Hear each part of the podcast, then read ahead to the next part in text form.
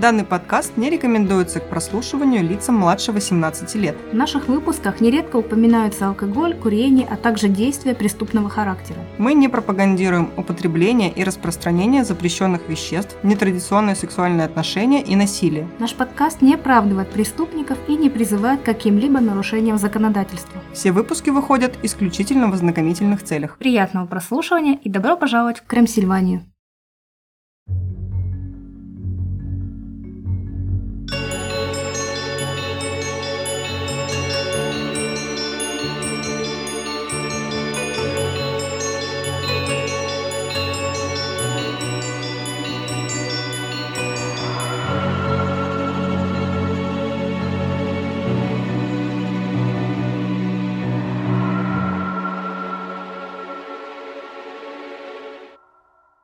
Привет, друзья! С вами Оля. И Юля. А это подкаст «Крым Сильвания», где мы рассказываем истории настоящих и вымышленных преступлений, а легенды сплетаются с реальностью. Сегодня вы услышите историю, наверное, самой известной монахини во всем мире. Мы поговорим о матери Терезе. Добрая, благородная и самоотверженная миссионерка или хитрая, расчетливая и жестокая мошенница? Кем она была на самом деле? Попробуем разобраться вместе. Спасибо всем, кто подписывается на наш подкаст, слушает его на разных площадках и заглядывает к нам в группу ВКонтакте и канал в Телеграм, где мы выкладываем всякие интересные штуки к выпускам. Всех обнимаем и начинаем.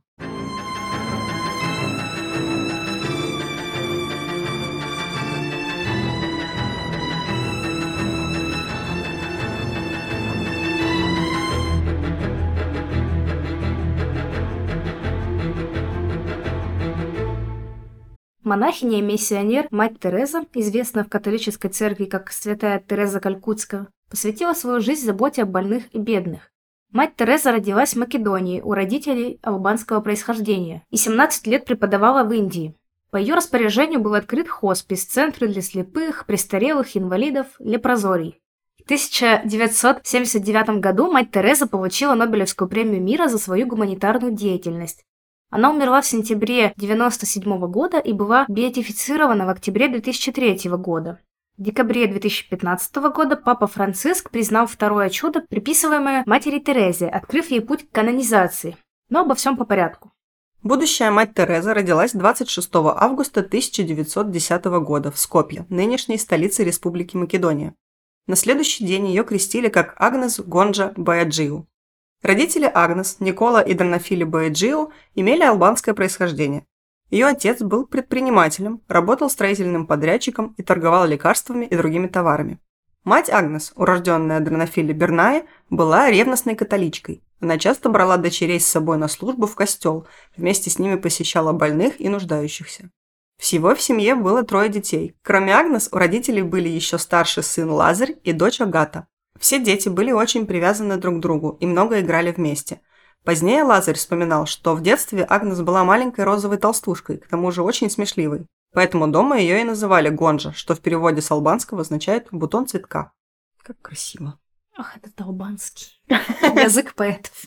Баяджел были набожной католической семьей, и Никола активно участвовал в жизни местной церкви, а также в городской политике как активный сторонник независимости Албании. 1919 году, когда Агнес было всего 8 лет, ее отец внезапно заболел и умер. Точная причина его смерти так и осталась неизвестной, но многие предполагали, что его отравили политические враги. Дранофелия вынуждена была одна воспитывать троих детей. Чтобы дети ни в чем не нуждались, она шила свадебные платья, вышивала и выполняла разную тяжелую работу. По-моему, по-моему, вышивка – это очень тяжелая работа. Плюсую. После смерти отца Агнес очень сблизилась со своей матерью, которая привела дочери глубокую приверженность благотворительности. Джанафили Бояджиу как-то пригласила бедняков города отобедать со своей семьей. «Дитя мое, никогда не ешь ни единого кусочка, если ты не поделишься им с другими», – посоветовала она дочери. Юля выполняет этот завет, но только с собачками. У меня нет выбора. Агнес училась в монастырской начальной школе, а затем в государственной средней школе. В детстве она пела в местном хоре «Святое сердце». Прихожане совершали ежегодное паломничество в церковь Черной Мадонны в Черногории, и именно в одной из таких поездок в возрасте 12 лет она впервые услышала зов и ощутила призвание к служению Богу. Но 12-летней девочке тогда еще не хотелось становиться монахиней, и она заглушила в себе внутренний голос. Шесть лет спустя, в 1928 году, 18-летняя Агнес Баяджио решила стать монахиней. Однажды, услышав, как священник ее прихода читает письмо от миссионеров из Индии, она заинтересовалась деятельностью бенгальской миссии. Именно тогда она снова услышала свой внутренний голос и больше не противилась ему. Она отправилась в Ирландию, чтобы присоединиться к сестрам Лоретта в Дублине. Там она взяла имя сестра Мария Тереза в честь святой Терезы Лизьё. И именно орден дал ей возможность достигнуть своей цели – стать миссионеркой в Индии. Около двух месяцев Мария Тереза изучала английский язык, а 1 декабря 1928 года она отплыла из Дублина в Калькутту. Это было долгое путешествие. В начале 29 года корабль, на котором преодолевала свой путь Мария Тереза, достиг Коломбо, потом Мадраса и, наконец, Калькутты. Оттуда она направилась в Дарджилинг, небольшой городок в предгорьях Гималаев, где располагался монастырь Ордена Сестер Лоретта. Кстати, есть фильм «Поезд на Дарджилинг», и mm. его снял Уэс Андерсон. Если вам нравится «Королевство полной луны» или... Отель, отель... Гранд Будапешт. Да, «Отель Гранд Будапешт», пожалуйста, посмотрите, классный фильм. В мае 1931 года она приняла первые монашеские обеты. После этого ее отправили в Калькутту, где ей поручили преподавать в средней школе для девочек Святой Марии. Этой школой управляли сестры Лоретта, и в ней обучали девочек из беднейших бенгальских семей города. Сестра Тереза научилась бегло говорить на бенгальском и хинди, когда преподавала географию и историю. Тогда же вместе со своими ученицами, навещая больных в госпиталях и нищих в трущобах, она впервые столкнулась с ужасающей нищетой Калькутты. 24 мая 1937 года Мария Тереза приняла последние монашеские обеты и начала жить в бедности, целомудрии и послушании. По обычаю монахини Лоретта она приняла титул «мать» после принесения последних обетов и таким образом стала именоваться «Мать Тереза». Мать Тереза продолжала преподавать в школе Святой Марии, а в 1944 году стала ее директором. Благодаря своей доброте, щедрости и непоколебимой приверженности образованию своих учеников, она стремилась вести их к жизни, посвященной Христу. 10 сентября 1946 года мать Тереза почувствовала второй зов, который навсегда изменил ее жизнь. Она ехала в поезде из Калькутты в предгорье Гималаев, чтобы отдохнуть и подлечиться. Врачи подозревали у нее туберкулез. И вдруг она услышала, что Христос заговорил с ней и сказал ей бросить преподавание, чтобы работать в трущобах Калькутты, помогая самым бедным и больным людям города. Поскольку мать Тереза дала обет послушания, она не могла покинуть свой монастырь без официального разрешения. Возвратившись из Дарджелинга в Калькутту, она рассказала обо всем матери-настоятельнице. Но та не приняла желание уйти из монастыря всерьез и не отпустила ее. Мать Тереза была настойчива в своем стремлении жить среди бедных. «Пустите меня, пустите». Но сестры Ордена встретили ее решение враждебностью и непониманием. «Не пустим, не пустим». Она очень страдала от такого отношения, серьезно заболела и едва не умерла. Несколько дней она металась в горячке, и сестры не надеялись, что она выживет. Во время болезни на мать Терезу снизошло видение. Как она сама потом рассказывала, «Во сне я попала на небеса, и святой Петр сказал, «Возвращайся! На небесах нет трущоб!» И я очень разозлилась на него и сказала, «Я заполню небеса жителями трущоб!» Почти полтора года мать Тереза добивалась разрешения работать в трущобах. Наконец, в январе 1948 года она получила одобрение на выполнение этого нового призвания при условии, что она продолжит следовать обету нищеты, целомудрия и поста. Я вот не очень поняла, они такое условие ей поставили, как будто до этого она такая, вот пойду в трущобу и буду там развратную жизнь вести, монахиня. Они такие, нет, нет, только из-за этого мы ее не отпускаем. А то мы знаем эту Терезу, ей только волю. Точно. Ну, по сути.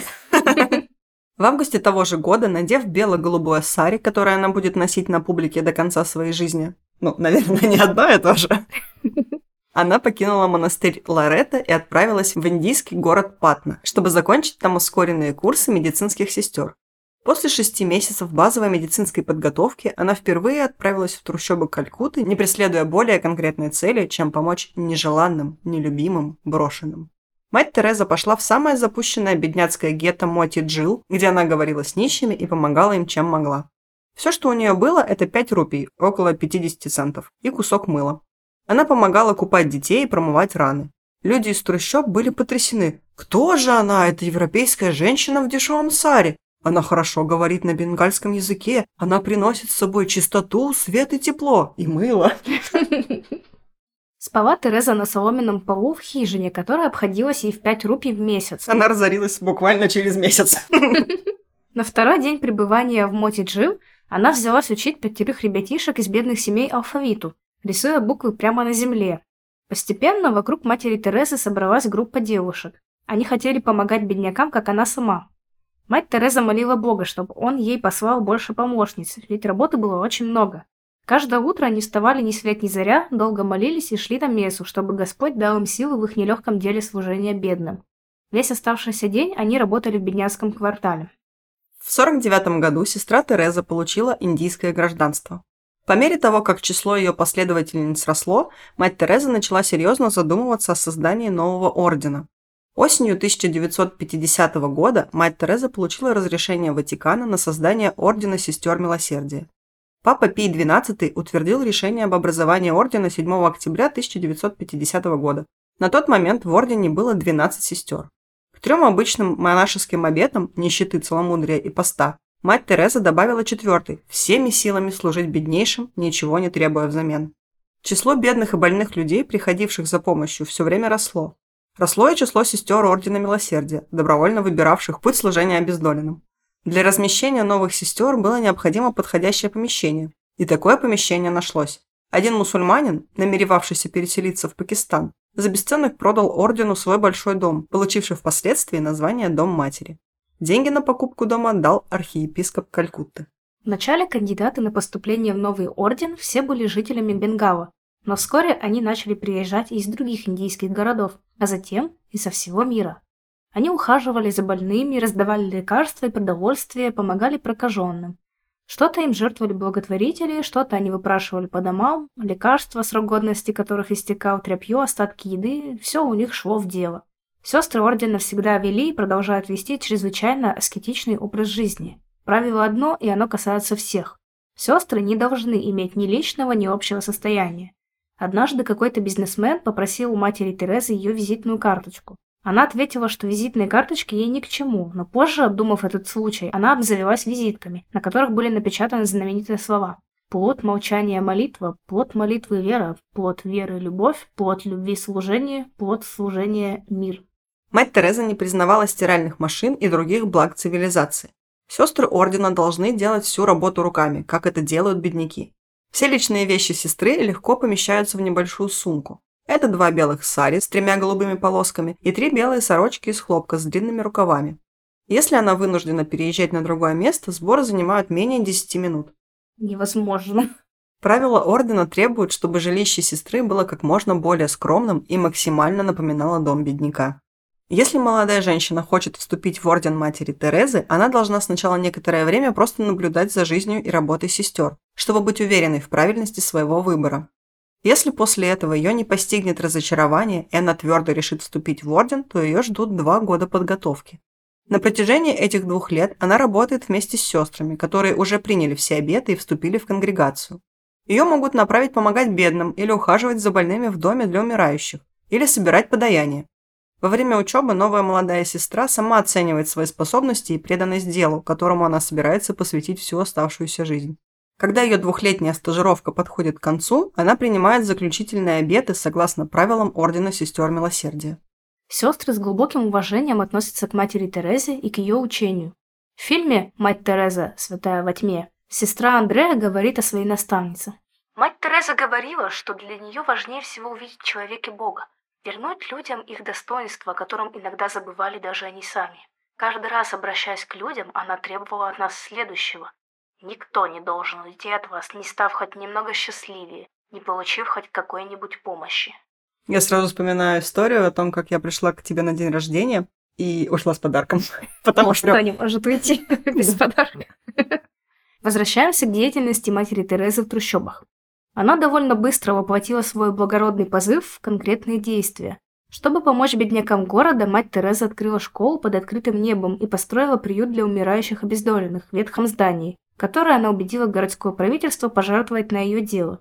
По мере того, как ряды ее прихожан росли, а пожертвования хлынули со всей Индии и со всего мира, масштабы благотворительной деятельности матери Терезы расширились в геометрической прогрессии.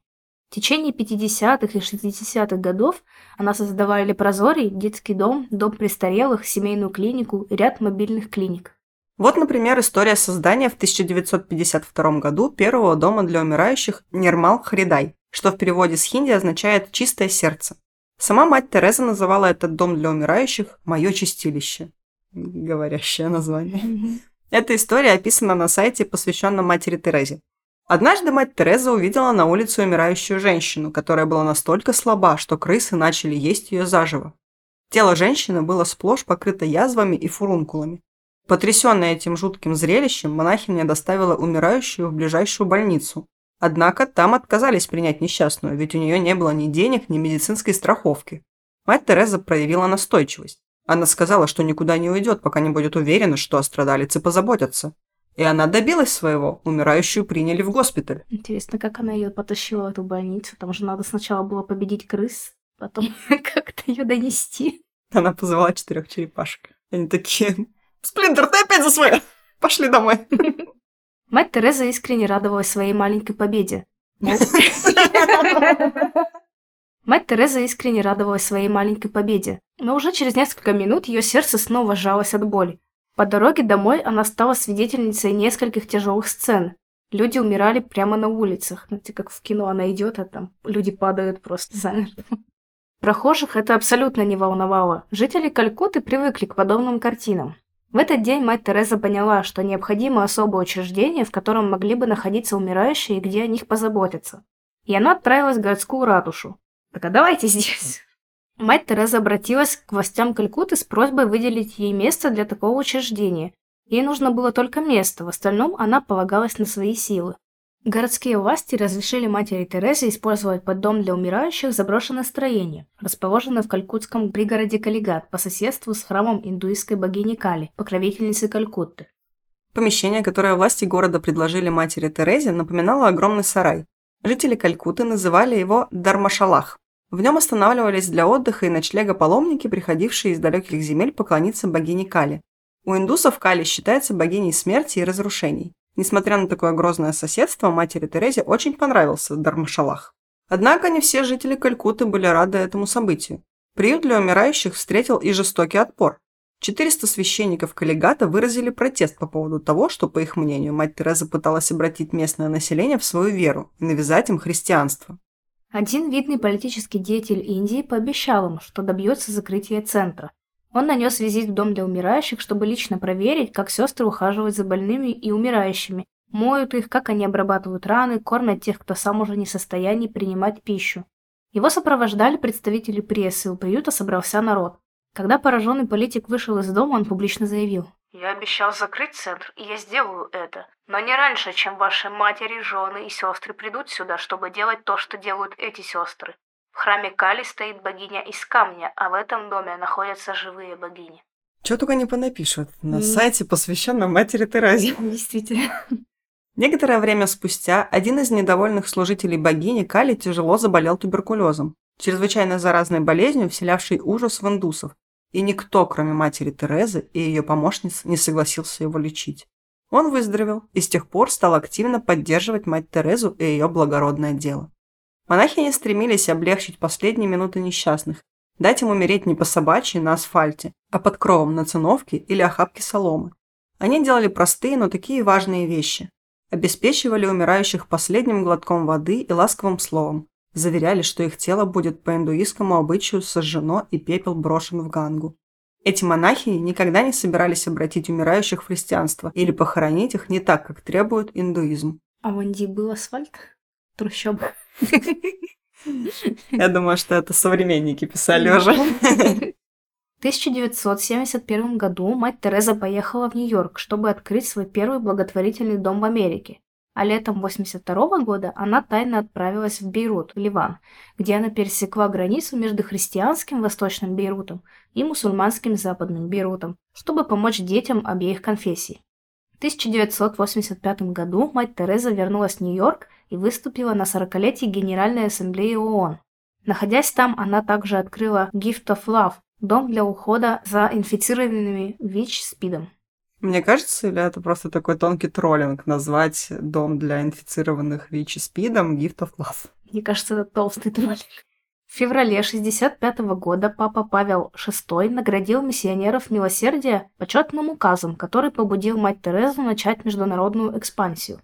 К моменту ее смерти в 97 году миссионеры милосердия насчитывали более 4000 человек, не считая тысяч добровольцев-мирян в 610 фондах в 123 странах мира.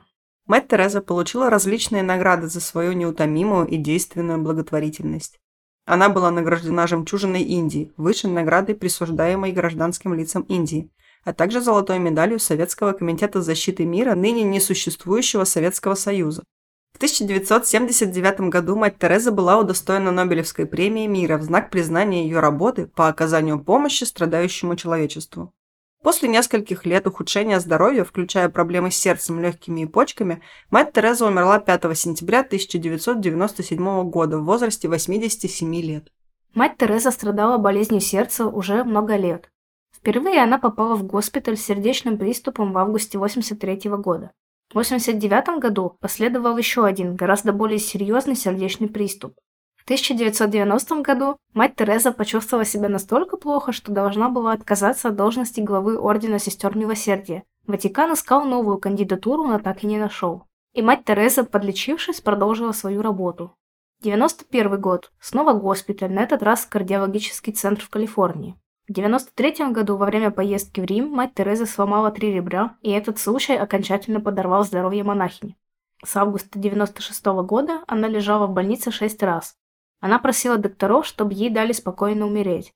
Она никогда не принимала обезболивающих препаратов, считая, что испытывать боль значит приносить жертву Христу.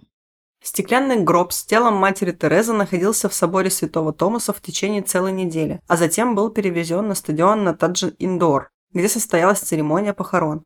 Более миллиона человек вышли на улицы Калькутты, когда тело матери Терезы перевозили на стадион. Гроб, покрытый национальным флагом Индии, везли по городу на том же орудийном лафете, на котором когда-то хоронили Махатму Ганди и Джавахарлала Неру, первого премьер-министра независимой Индии. За гробом шла толпа длиной в 7 километров. Под звуки траурного марша гроб с телом матери Терезы плыл по калькутским улицам. В почетном кортеже были 12 монахинь, которые помогали матери Терезе создавать Орден Сестер Милосердия в 1950 году. В 2003 году публикация частной переписки матери Терезы вызвала массовую переоценку ее жизни, выявив кризис веры, от которого она страдала большую часть последних 50 лет своей жизни. В одном из писем она пишет «Вместо Бога в душе пустота. Во мне нет Бога. Иногда тоска становится невыносимой. Я тоскую по Богу. И тогда я чувствую, что не нужна Ему. Его нет со мной. Я помогаю душам отправиться. Куда? К чему все это? Если душа у меня самой, я не нужна Богу. Хотя такие откровения шокируют, учитывая ее публичный имидж, они также сделали мать Терезу более близкой и человечной фигурой для всех тех, кто испытывает сомнения в своих убеждениях. В 2002 году Ватикан признал чудо с участием индийской женщины по имени Моника Бесра, которая сказала, что излечилась от опухоли брюшной полости благодаря заступничеству матери Терезы в годовщину ее смерти в 1998 году. Тереза была причислена к лику блаженных как блаженная Тереза Калькутская 19 октября 2003 года. 17 декабря 2015 года Папа Франциск издал указ о признании второго чуда, приписываемого матери Терезе, что открыло ей путь к канонизации в качестве святой римско-католической церкви. Второе чудо связано с исцелением Марсилио Андрина, бразильского мужчины, у которого диагностировали вирусную инфекцию головного мозга, и он впал в кому. Его жена, семья и другие молились матери Терезе, и когда мужчину доставили в операционную для экстренной операции, он проснулся без боли и вылечился от своих симптомов, согласно заявлению миссионеров милосердия. А врачи такие, ну, мы тут ни при чем вообще, конечно. Мы рядом стояли, просто смотрели. Мать Тереза была канонизирована как святая 4 сентября 2016 года, за день до 19-й годовщины ее смерти. После своей смерти мать Тереза оставалась в центре внимания общественности. Благодаря своей непоколебимой приверженности помощи тем, кто больше всего в ней нуждается, мать Тереза выделяется как один из величайших гуманистов XX века. Она сочетала глубокое сочувствие и горячую приверженность своему делу с невероятными организаторскими и управленческими способностями, которые позволили ей создать обширную и эффективную международную миссионерскую организацию, помогающую бедным гражданам по всему миру. Несмотря на огромные масштабы своей благотворительной деятельности, и миллионы жизней, которых она коснулась, до самой смерти она придерживалась лишь самого скромного представления о собственных достижениях. Подводя итог своей жизни в характерной для себя скромной манере, мать Тереза сказала. «По крови я албанка, по гражданству индианка, по вере я католическая монахиня. Что касается моего призвания, то я принадлежу миру, но в моем сердце я полностью принадлежу сердцу Иисуса». Несмотря на эту широко распространенную похвалу, жизнь и работа матери Терезы не обошлись без противоречий. В частности, она подвергалась критике за свое открытое одобрение некоторых из наиболее противоречивых доктрин католической церкви, таких как противодействие противозачаточным средствам и абортам. «Сегодня величайший враг мира, величайший его разрушитель – это аборты», сказала мать Тереза в своей Нобелевской лекции 1979 года, в 1995 году она публично выступила за голосование против на референдуме в Ирландии, чтобы отменить конституционный запрет страны на развод и повторный брак. Наиболее резкую критику матери Терезы можно найти в книге Кристофера Хитчинса «Миссионерская позиция. Мать Тереза в теории и практике», и в которой Хитчинс утверждал, что мать Тереза прославляла бедность в своих собственных целях и оправдывала сохранение институтов и верований, что поддерживало повсеместную бедность. Именно о книге, аргументах и позиции Кристофера Хитчинса мы и поговорим с вами сейчас. Прежде чем мы начнем, я бы хотела с тобой чуть-чуть обсудить, как ты думаешь, насколько правдоподобно звучит э, история этой великой женщины? Учитывая то, что она была написана на ее сайте, для кого-то она может быть очень правдоподобна, но, как мы знаем, у всего есть две стороны медали. Кристофер Хитчинс был журналистом, писателем и, наверное, самым ярым противником матери Терезы, которого только знал мир. Хитчинс потратил много времени и сил, чтобы донести до людей свою позицию по вопросу веры в святость и добрые намерения матери Терезы. Не нужно думать, будто этот человек только и делал, что нападал на невинную старушку. Но сегодня мы поговорим про конкретное противостояние, поэтому не будем углубляться в его деятельность на других фронтах. Итак, Хитчинс участвовал в создании документального фильма «Ангел из ада. Мать Тереза Калькутская», который вышел в эфир 4 канала в Великобритании осенью 1994 года. А в 1995 году журналист выпустил книгу «Миссионерская позиция. Мать Тереза в теории и практике». В ней он более развернуто описывает основные тезисы фильма, а также добавляет новые подробности своего расследования жизни и деятельности матери Терезы. Мы расскажем вам основные аргументы против чего началась известность матери Терезы за пределами страны, в которой она трудилась на благо бедняков? У Кристофера Хитчинса есть ответ. С Малькома Магериджа.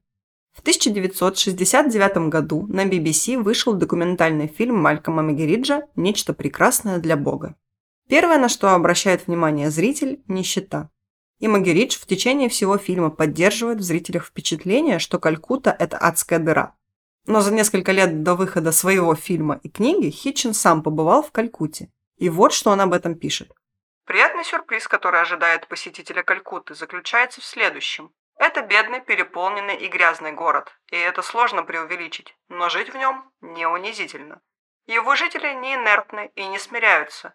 Они работают и борются. И, как правило, особенно по сравнению с якобы более богатыми городами, такими как Бомбей, они не попрошайничают. Репутация Калькутты как место крайней нищеты, показанная в фильме Магериджа, незаслужена, но тем не менее обеспечивает благоприятный контекст для работы матери Терезы там. Также Хитчинс посетил детский дом миссионеров Милосердия и был, мягко говоря, удивлен тому, что увидел. Надпись над входом гласила «Кто любит исправление, тот любит знание», и она показалась журналисту очень похожей на лозунг какого-нибудь работного дома. Мать Тереза провела Хитчинсу экскурсию по маленькому чистому дому. Кристофер отмечал, что атмосфера в этом детском доме была обнадеживающей. Они остановились у пустой кроватки. Ребенок, который спал на ней раньше, не пережил ночь. Мать Тереза обвела рукой помещение и сказала Хитчинсу. «Видите, вот как мы боремся с абортами и контрацепцией». Помогают как? детям э, умирать не на улице. Не на асфальте. Но вернемся к Магериджу и его фильму. В съемочную группу входил выдающийся оператор по имени Кен Макмиллан, который был довольно известен в кинокругах за работу над сериалом «Цивилизация» для BBC. Так вот, одна из сцен фильма Магериджа «Матери Терезе» была снята в доме для умирающих в ужасно темном помещении. И сейчас вы услышите две версии истории о том, как эта съемка проходила. Магеридж рассказывал версию, которая сделала мать Терезу звездой. Этот дом для умирающих был тускло освещен через маленькие окна, расположенные высоко на стенах. И Кен был непреклонен, что снимать там невозможно. У нас с собой был только один маленький фонарь, и за то время, что у нас было в распоряжении, осветить это место как следует было просто невозможно. Но, тем не менее, было решено, что Кен должен попробовать. Но для страховки он также отснял несколько кадров во внешнем дворе, где некоторые проживающие там люди сидели на солнце. На обработанной пленке часть фильма, снятая внутри, купалась в особенно красивом мягком свете, в то время как часть, снятая снаружи, была довольно тусклой и запутанной. Я сам абсолютно убежден, что этот технически необъяснимый свет на самом деле является добрым светом, о котором говорит кардинал Ньюман в своем известном изысканном гимне. Именно для этого и существуют чудеса, чтобы раскрыть внутреннюю реальность внешнего творения Бога. Я лично убежден, что Кен записал первое подлинное фотографическое чудо. Интересная версия, очень вдохновляющая. Но вам наверняка будет интересно послушать, что об этой съемке говорил сам Кен Макмиллан. В фильме «Нечто прекрасное для Бога» был эпизод, когда нас привели в здание, которое мать Тереза называла «домом умирающих». Питер Чаффер, режиссер, сказал, «Ну, здесь очень темно. Как думаешь, мы можем что-нибудь достать?» А мы только что получили на BBC новую пленку от кодек, которую не успели опробовать до отъезда. Я сказал Питеру, «Ну, мы можем попробовать». И мы сняли несколько кадров. А когда мы вернулись через несколько недель, прошел месяц или два, мы сидели в студии, и в конце концов появились кадры Дома умирающих. И это было удивительно. Мы видели каждую деталь. И я сказал, это потрясающе, это необыкновенно. И я собирался продолжить, чтобы сказать трижды ура компании Кодек. Но я не успел этого сказать, потому что Малькольм, сидевший в первом ряду, повернулся и сказал, «Это божественный свет! Это мать Тереза! Ты поймешь, что это божественный свет, старина!» А через три или четыре дня я обнаружил, что мне звонят журналисты из лондонской газеты и говорят, «Мы слышали, что вы только что вернулись из Индии с Малькольмом Магериджем и были свидетелем чуда». По-моему, гениально. Трижды ура компании Кодек.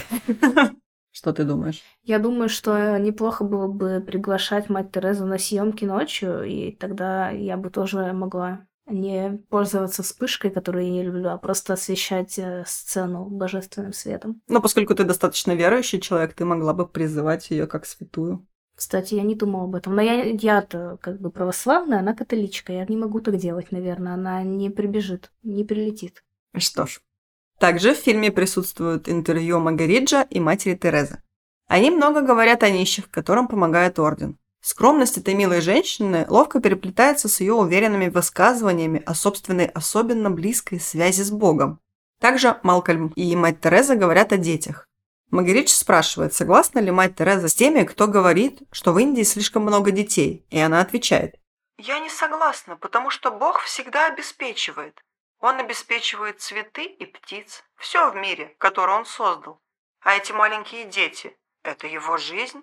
Их никогда не может быть достаточно. Вот кто автор фразы «дал бог зайку, даст и лужайку». Вот-вот. Этот диалог выглядит странным, учитывая, сколько детей в реальности находилось на улицах Калькутты, умирало от голода и болезней, и умирало в самих приютах матери Терезы. И зайкам явно не хватало лужаек, как писал Хитчинс, если бы это было правдой, что Бог всегда обеспечивает, тогда, очевидно, не было бы необходимости в миссионерах милосердия в первую очередь. Логично. Но, возможно, давайте только представим на минутку, что достопочтимой матушке выгодно окружать себя умирающими нищими. В том же интервью с Магириджем она говорит, Всегда существует опасность, что мы сможем стать только социальными работниками или просто делать работу ради работы. Это опасность, если мы забываем, для кого мы это делаем. Наши дела – это лишь выражение нашей любви ко Христу. Наши сердца должны быть полны любви к Нему, и поскольку мы должны выражать эту любовь в действии, естественно, что беднейшие из бедных являются средством выражения нашей любви к Богу. Средством выражения нашей любви, орудием, предметом. Ну, вы поняли. Деятельность матери Терезы стала известна всему миру. Многие люди захотели помочь. Пожертвования не прекращались, поток денег становился все больше. Но помогать не значит только давать деньги. В помощь матери Терезе и ее ордену стали съезжаться волонтеры. Благотворительной работой занимались люди самого разного достатка, происхождения и профессий. Одним из тех, кто посетил мать Терезу, был доктор Робин Фокс. И он остался в явном возмущении от работы ее заведения. Доктор Фокс являлся, ко всему прочему, редактором журнала Lancet, это такой британский еженедельный медицинский журнал, и в нем часто публикуются различные статьи медицинского характера. То есть, если что-то публикуется в Ланцете, этому можно чаще всего верить. Там, наверное, не найдется статей. Вам нужно всего лишь выпить этот раствор, и у вас не будет глистов. Если только это не медицински подтвержденная вещь. Вот так. Никаких Геннадиев Малаховых. Так вот, статья доктора Фокса о поездке в Калькутту вышла в этом журнале в номере от 17 сентября 1994 года. И вот что он пишет об этой поездке. Время от времени сюда вызывают врачей, но обычно сестры и волонтеры, некоторые из которых обладают медицинскими знаниями, принимают решения как могут. Я видел молодого человека, который поступил в больницу в плохом состоянии с высокой температурой, и назначенные лекарства были тетрациклин и парацетамол. Позже приехавший врач диагностировал вероятную малярию и заменил хлорохином. Неужели никто не мог посмотреть на анализ крови? Исследования, как мне сказали, редко проводятся. Как насчет простых алгоритмов, которые могли бы помочь сестрам и волонтерам отличить излечимых от неизлечимых больных? И снова нет. Такие систематические подходы чужды это судома престарелых. Мать Тереза предпочитает проведение планированию, ее правила направлены на предотвращение любого дрейфа в сторону материализма. Сестры должны оставаться на равных с бедняками. Наконец, насколько компетентны сестры в вопросах обезболивания? Во время короткого визита я не мог судить о силе их духовного подхода, но я был встревожен, узнав, что в рецептуре нет сильных анальгетиков. Наряду с пренебрежением к диагностике, отсутствие хороших обезболивающих средств отличает подход матери Терезы от движения хосписов. Я знаю, что мне нравится больше. Мы уже упоминали о деньгах? При желании мать Тереза могла построить огромную больницу с лучшим оборудованием в Калькутте. Она могла обеспечить своих подопечных хорошими врачами, достойным питанием и лекарствами но у нее не было этого желания. Ее дом для умирающих выглядел так, как выглядел, потому что она этого хотела. Она даже плитку не перекладывала. Раз в два года. Я просто сейчас читаю «Вторая жизнь Увы», и там дедок для своего удовлетворения раз в два года плитку перекладывает, ну, чтобы все было четенько. Как оказалось, доктор Фокс был в гостях у матери Терезы в удачный день. Или перед именитым доктором решили все-таки немного приукрасить реальность. Хитчинс собрал свидетельства людей в разное время побывавших в заведениях миссионеров милосердия. Мы зачитаем вам некоторые из них. Мэри Лаудон, волонтер из Калькутты. Мое первое впечатление было похоже на то, что я испытывала, когда видела все эти фотографии и кадры из Берген-Бельзена и подобных мест, потому что у всех пациентов были бритые головы. Нигде не было стульев, были только раскладушки. Они похожи на раскладушки времен Первой мировой войны. Нет ни сада, ни двора, ничего нет. Я подумала, что это такое? Это две комнаты с 50-60 мужчинами в одной, 50-60 женщинами в другой. Они умирают. Им не оказывают особой медицинской помощи. Им не дают обезболивающих, кроме аспирина и, может быть, если повезет, бруфена или чего-то еще. От боли, которая бывает при последней стадии рака, или от чего они умирали. У них не хватало капельниц. Иглы они использовали снова и снова, и я видела, как некоторые монахини промывают иглы под краном с холодной водой. Я спросила одну из них, зачем она это делает, и она ответила, чтобы очистить их. И я сказала, да, но почему вы не стерилизуете их? Почему вы не кипятите воду и не стерилизуете иглы? Она сказала, нет смысла, нет времени. Жесть. Другое ее воспоминание кажется не менее жестоким. Первый день моего пребывания там, когда я закончила работать в женском отделении, я пошла на улицу и ждала на краю мужского отделения своего парня, который ухаживал за 15-летним умирающим мальчиком. Там была врач из Америки, она сказала мне, что пыталась лечить этого мальчика, и что у него на самом деле было относительно простое заболевание почек, но ему становилось все хуже и хуже, потому что он не получал антибиотиков, и теперь ему потребовалась операция. Я уже не помню, в чем там была проблема, но она сказала мне об этом. Она была так рассержена, но в то же время очень покорна, как многие люди в такой ситуации. И она сказала, «Ну, они не хотят везти его в больницу». А я спросила, «Почему? Все, что вам нужно сделать, это поймать такси. Отвезите его в ближайшую больницу, потребуйте, чтобы его вылечили, сделайте ему операцию». Она ответила, «Они не сделают этого. Они не сделают. Потому что если они сделают это для одного, они должны будут сделать это для всех». И я подумала, «Но этому ребенку всего 15 лет».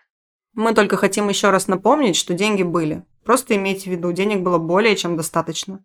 И следующее свидетельство Хитчинс получил от журналистки Элджи Гиллеспи, которая провела некоторое время в отделении матери Терезы в Сан-Франциско. Меня отправили готовить ее общежитие, тактично названное «Дар любви». Оно предназначено для бездомных мужчин с ВИЧ. Там я увидела около дюжины очень больных мужчин, Но те, кто не был сильно болен, были исключительно подавлены, потому что им не разрешали смотреть телевизор, курить, пить или приглашать друзей. Даже когда они умирают, близкие друзья не допускаются. Им никогда не разрешается пить даже или особенно на похоронах их друзей и соседей по комнате. А некоторых выгоняли за то, что они приходили домой в драной одежде. Когда я упомянула Олимпийские игры, они стали еще более подавленными. «Мы не смотрим Олимпийские игры», — сказала сестра из Бомбея, «потому что мы приносим жертву в Великий пост. Когда они очень больны и очень религиозны, что часто бывает, это не имеет значения, но с более яркими мужчинами или пожилыми людьми это кажется невыносимым. Гватемальский писатель, с которым я подружилась там, отчаянно хотел выбраться, поэтому моя подруга, которая тоже там готовит, она афроамериканка, практикующая католичка, приняла его на время, пока могла. Ему стало намного хуже, и когда она умоляла его вернуться, потому что не могла с ним справиться, он умолял ее оставить его, потому что знал, что они не дают достаточно лекарств или не дают их должным образом, и боялся, что ему придется умереть без морфия. Сейчас я иногда готовлю для бездомных мужчин в доме францисканцев, где один из пациентов – бывший приверженец матери Терезы. И ни он, ни священник, который также там работает, не могут сказать ни слова хорошего о сестрах из дара любви. Хитчинс также включил в книгу свидетельство Сьюзан Шилдс, которая состояла в Ордене Матери Терезы 9,5 лет. Она была миссионером милосердия в Бронксе, в Риме и в Сан-Франциско. Сьюзен предоставила Хитчинсу свою неопубликованную рукопись под названием «В доме матери». Она покинула орден по той же причине, по которой она в него вступила – из-за любви к своим ближним. Как пишет Кристофер Хитчинс, если ее мемуары похожи на свидетельство бывшего члена культа, то это потому, что во многом так оно и есть. Сьюзан рассказывает, что внутри ордена на всех уровнях навязывается полное послушание диктату матери Терезы. Сомнения в ее авторитете не допускается. Мне удалось утихомирить свою совесть, потому что нас учили, что мать направляет Святой Дух. Сомневаться в ней было признаком того, что нам не хватает доверия, и что еще хуже, мы виновны в грехе гордыни. Я отложила свои возражения и надеялась, что однажды я пойму многие вещи, которые казались противоречивыми. Однажды летом сестрам-послушницам в Риме дали большое количество помидоров. Они не могли раздать помидоры, потому что все их соседи выращивали свои собственные. Настоятельница решила, что сестры будут консервировать помидоры и есть их зимой. Когда мать приехала в гости и увидела консервированные помидоры, она была очень недовольна. Миссионеры милосердия не хранят вещи, а должны полагаться только на Божье провидение. Сан-Франциско сестрам предоставили в пользование трехэтажный монастырь со множеством больших комнат, длинными коридорами, двумя лестницами и огромным подвалом. Сестры не теряли времени, избавляясь от ненужной обстановки. Они убрали скамейки из часовни и оторвали все ковровые покрытия в комнатах и коридорах. Они выбросили толстые матрасы из окон и убрали все диваны, кресла и занавески из помещений. Жители района стояли на тротуаре и с изумлением наблюдали за происходящим. Прекрасно построенный дом привели в соответствие с образом жизни, который должен был помочь сестрам стать святыми. Большие гостиные были превращены в дартуары, в которых было тесно от кроватей. В этом чрезвычайно сыром доме всю зиму не было отопления, за то время, что я жила там, несколько сестер заболели туберкулезом. В Бронксе разрабатывались планы по созданию нового дома для бедных. Многие из бездомных были больны и нуждались в более постоянном жилье, чем то, которое предлагала наша ночлежка. Мы купили у города большое заброшенное здание за один доллар. Один из наших коллег предложил стать подрядчиком и договорился с архитектором, чтобы тот разработал план ремонта. Согласно государственным нормам, для инвалидов должен был быть установлен лифт. Мать не разрешила установить лифт. Город предложил оплатить лифт из своих средств. Предложение было отклонено. После всех переговоров и планов проект для бедных был заброшен, потому что лифт для инвалидов был неприемлем. Никакой доступной среды.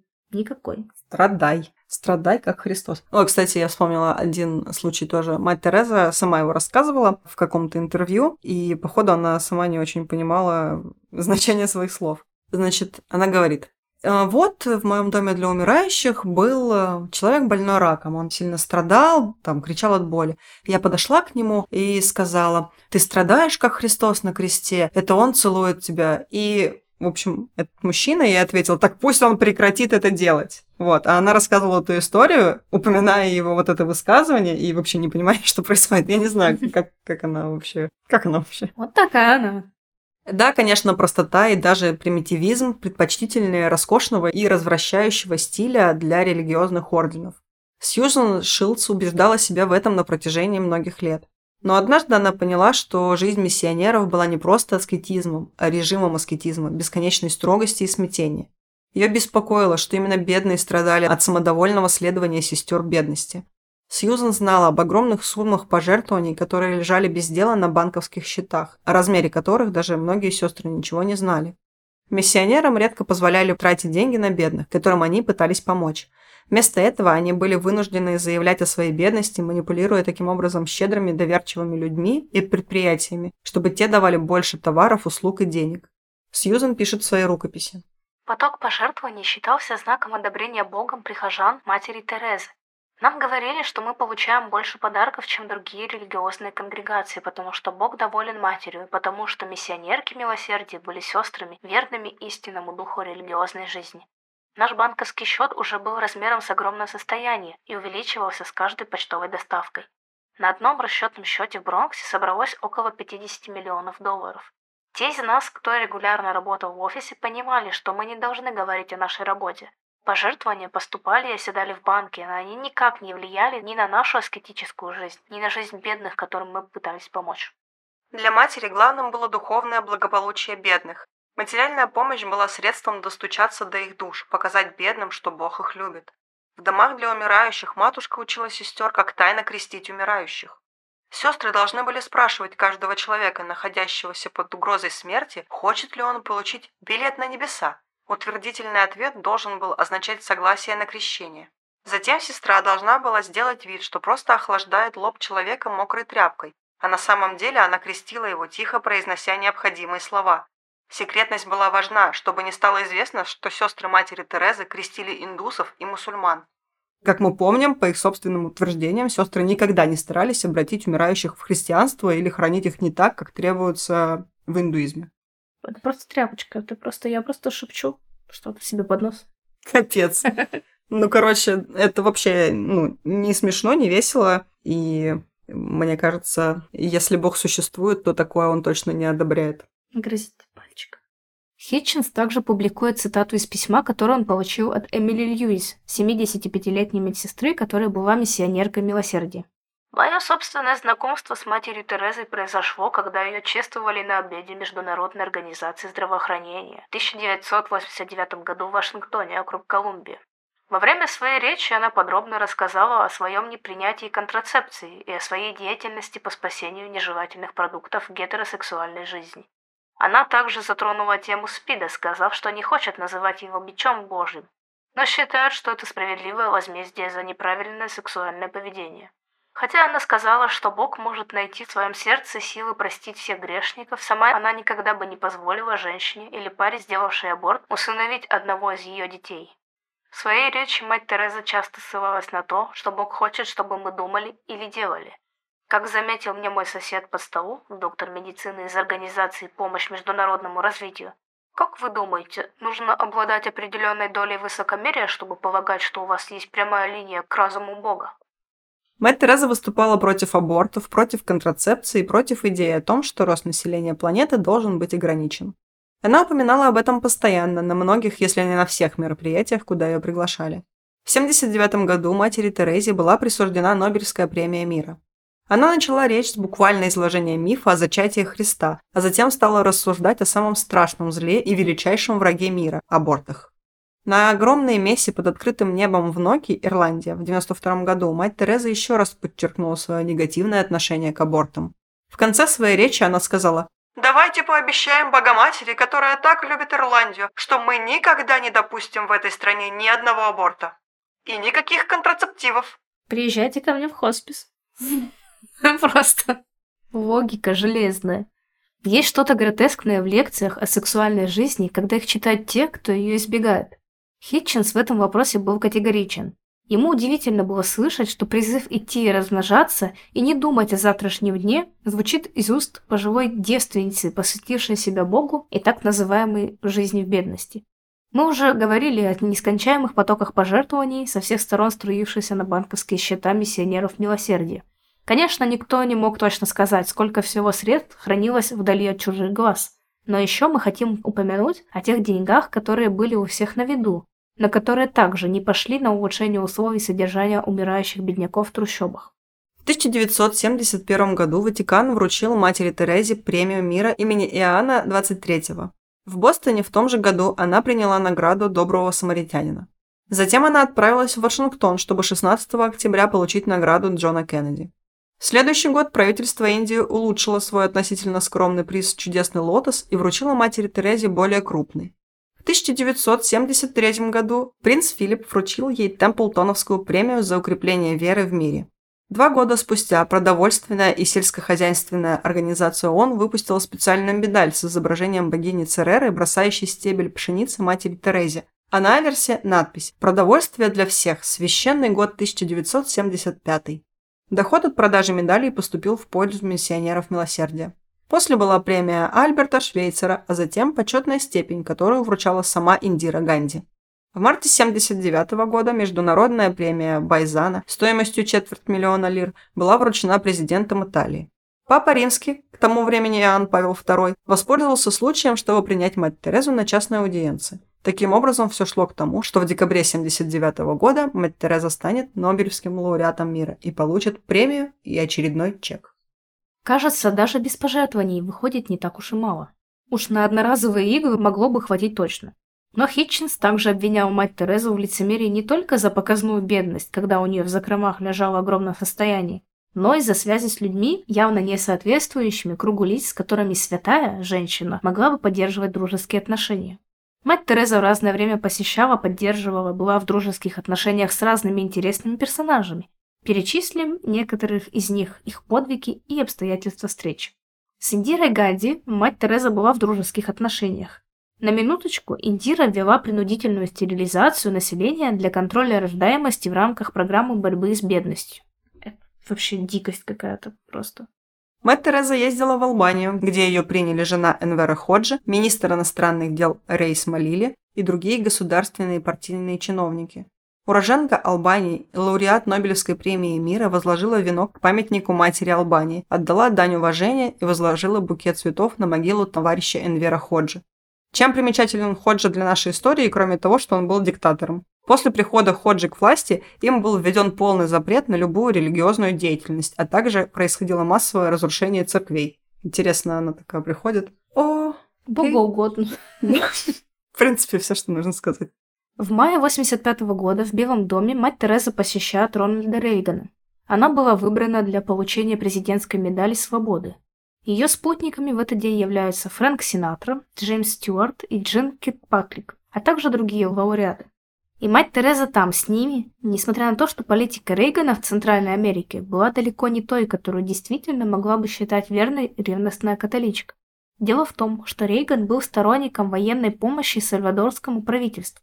Через месяц после избрания Рейгана на пост президента США 2 декабря 1980 года три американские монахини и католичка-мирянка были найдены в неглубокой могиле недалеко от международного аэропорта в Сальвадоре. Каждая была перед смертью изнасилована, а трупы были осквернены. Последующее расследование показало, что убийства совершены национальными гвардейцами.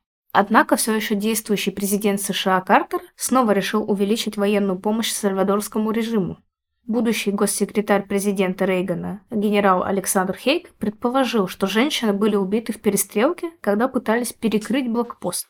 Будущий посол США в ООН Джин Киркпатрик также заявила, что монахини были политическими активистками. В общем, инцидент замяли даже несмотря на то, что убитые были американками. На вручении премии мать Тереза произнесла речь. «Я недостойна этого щедрого дара нашего президента, господина Рейгана, и его супруги, и вас, народ Соединенных Штатов. Но я принимаю его во славу Божью и во имя миллионов бедных людей. У меня был опыт, я была здесь в последний раз, Сестра из Эфиопии нашла меня и сказала, «Наш народ умирает, наши дети умирают, мама, сделай что-нибудь!» И единственный человек, который пришел мне на ум, пока она это говорила, это был президент. Я сразу же написала ему и сказала, «У вас что случилось со мной?» И на следующий день оказалось, что он сразу же организовал доставку еды нашим людям. Вместе мы делаем что-то прекрасное для Бога. Рейган был просто счастлив после этой речи. Он даже не думал, что настолько она поднимет его рейтинг в глазах людей.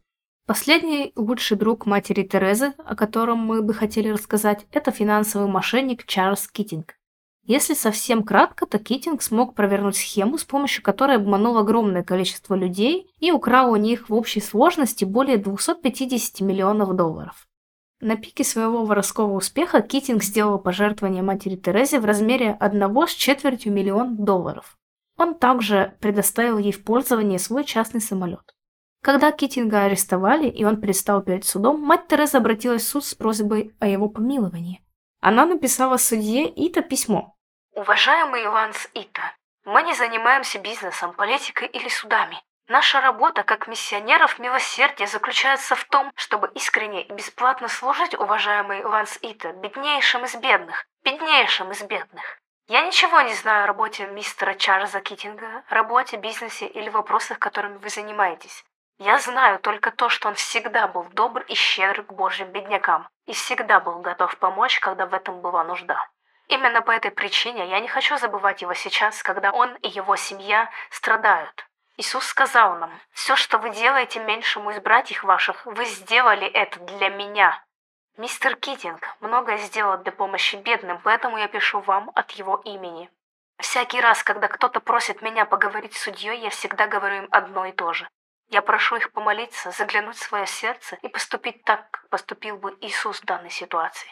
И это то, о чем я прошу вас, Ваша честь. Моя благодарность вам – это моя молитва за вас, вашу работу, вашу семью и людей, с которыми вы работаете. Да благословит вас Бог, мать Тереза.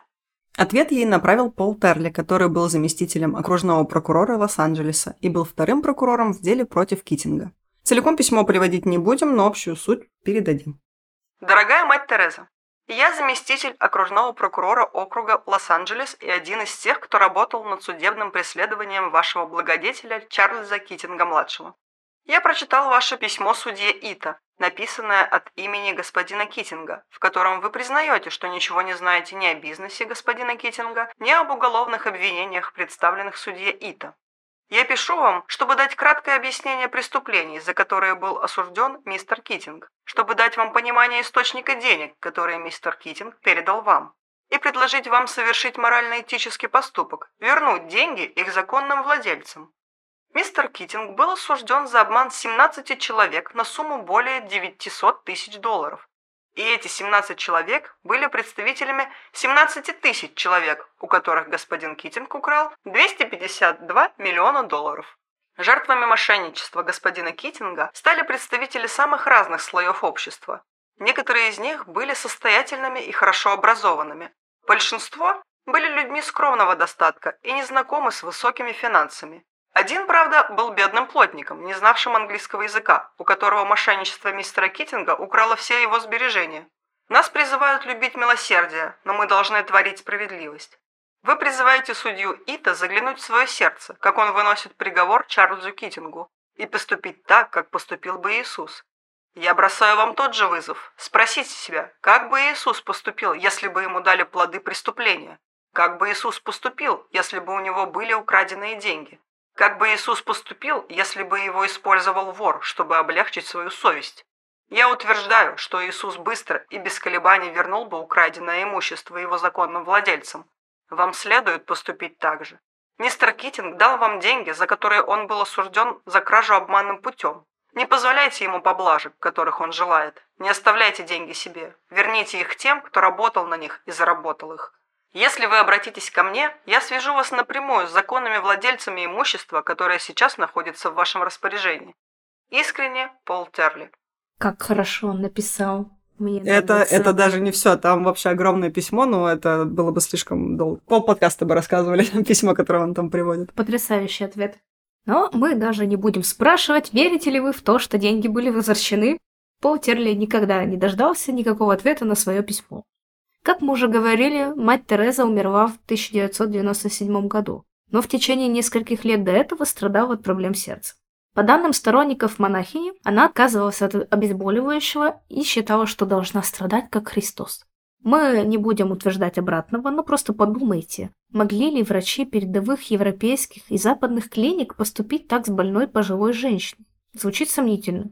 Если мать Тереза действительно хотела умереть спокойно наедине с Богом, без вмешательства врачей и лекарств, то что же ей мешало остаться в одном из своих домов для умирающих? Споры вокруг фигуры матери Терезы не утихают по сей день. Противоречивые факты ее жизни подпитывают противостояние людей, верящих в ее святость, и тех, кто считает ее мошенницей. Необъяснимые политические связи, удивительно жестокое отношение к пациентам, тайные обряды крещения умирающих – все это оказалось для нас поводом задуматься. А для вас? А для меня это еще один пример, как подача информации правильная может вознести обычную мошенницу и как э, помогала ее друзьям, вот этим всем диктаторам и политикам тоже возноситься, в общем-то, как она их поддерживала. И вот, да, правильная подача, правильное освещение информации, и все там, она звезда. Это не пленка кодек хорошая, а это чудо. Ну да, я вот насчет мошенницы не знаю. Вернее как, я не думаю, что мать Тереза в первую очередь была мошенницей. Я думаю, что в первую очередь она была фанатичкой. А все остальное это уже дополнительные прилагательные, потому что когда фанатичных людей допускают до власти, это всегда приводит к каким-то неадекватным последствиям, особенно для тех, кто не может противостоять этому. То есть вот, например, она на бедняках поднялась, можно так сказать. Ну а что они могли сделать? Они и так никому были не нужны. А тут их использовали просто для того, чтобы себе какое-то внимание привлечь. И, соответственно, внимание приросло потом в деньги, в уважение, в связи и так далее. И ее вот эта вот фанатичная какая-то вера в Бога, она как раз-таки потом подпитывалась этими деньгами и позволяла ей вот эту вот свою фанатичную веру вселять в огромную толпу народа. Но мне вот очень обидно на самом деле о том, что у нее действительно были огромные деньги, которые она приносила католической церкви. И на эти деньги, правда, можно было помочь людям. Но ей было выгодно держать вот это вот как орел бедности, что ты везде ходишь, представляешь, что они бедные, бедные, бедные, тебе дают больше, больше денег, чтобы это как-то исправить. Ты с этим ничего не делаешь, бедняки там вокруг тебя растут, слава твоя растет, и как бы и больше денег приток. А если бы она там им помогала, то ох, даже деньги тратятся, то что надо их из-под матраса вытаскивать, тратить, иглы покупать какие-то. И, может быть, э, не так много было бы инвесторов, потому что, ну, вот видят, что у людей там все хорошо и без них, и они такие, ну, не будем помогать. Ну, это мои домыслы, конечно, может быть и не так, но лучше было бы, конечно, чтобы она хоть кому-то помогла. Все-таки с такими деньжищами, а люди просто мучились, страдали, умирали. И еще удивительный для меня лично феномен того, что там работали вот эти все сестры милосердия, и как вот они заразились вот этим фанатизмом, до того, что они же отдавали наверняка себе отчет о том, что происходит, о том, что ну так нельзя с людьми поступать. Но они поступали, и как бы им было нормально. Ну, видишь, э, мать Тереза убеждала и своих, получается, ну, можно сказать, подчиненных, если взять ее как главу ордена, а остальные женщины к ней присоединились. Так вот, она своих последовательниц убеждала в том, что бедняки будут ближе к Богу, если они будут страдать, как Бог на кресте. То есть вот этим умирающим людям не давали обезболивающих как раз-таки для того, чтобы они через вот эти свои мучения и страдания пришли вот к прощению Божьему. И вот таким образом Бог их примет к себе туда в рай из трущоб. Вот так, да. Я вообще думаю, что она была, наш, может быть, сначала какой-то была фанатичкой, когда, когда она вступила вот в этот орден, а потом вот ее настиг этот кризис веры, и к тому моменту она уже была какой-то просто циничной, алчной женщиной, которой просто в кайф было издеваться над бедными, потому что бедные не были защищены вообще ничем. На бедных всем было наплевать, а тут она такая под предлогом того, что заботится о них, еще больше издевалась. Вот, и такая, я борюсь с бедностью, но не говорила как, она не помогает им, она просто их убивала. Ну да, какая-то прям необъяснимая жестокость. И вот эти связи, конечно, ее с разными деятелями тоталитарных и прочих режимов, которые на самом-то деле ничего хорошего своей стране не приносили, а она их так поддерживала. И, конечно, в глазах людей сразу эти становились на ступенечку повыше. Ведь сама мать Тереза благословила их и поддерживать с ними дружеские отношения. Да, я слышала еще, что вот в Албанию она приезжала, там тоже был этот диктатор, и она его поддерживала, всем рассказывала, как в Албании там люди радуются, люди хвалят своего президента, или как там у него был статус. Угу. А люди такие прочитали это все в газетах и такие, в смысле, что она несет такое? Мы не, мы не одобряем, мы не радостны, не поддерживаем ничего. А в глазах другой общественности, то есть э, каких-то, может быть, э, смежных государств, все было хорошо. Не, ну, конечно, да, албанцы смотрели, получается, из своей страны на эту ситуацию, а все люди, которые где-то там находятся, они что-то говорят, о, ну, мать Тереза говорит, хорошо, все, значит, все хорошо, что же, она врать будет, что ли, святая женщина? Ну, знаете, как это бывает. В общем, мы, конечно, никого не хотим привести к кризису веры в святую мать Терезу, но просто мы бы хотели дать вам какую-то альтернативную точку зрения, если вдруг вы не подозревали, что эта женщина может быть не такой святой, как все думают. Дали вам пространство для размышлений. На этой ноте мы с вами прощаемся. С вами был подкаст Крем Сильвания. Я Юля. А я Оля. Не дайте себя обмануть.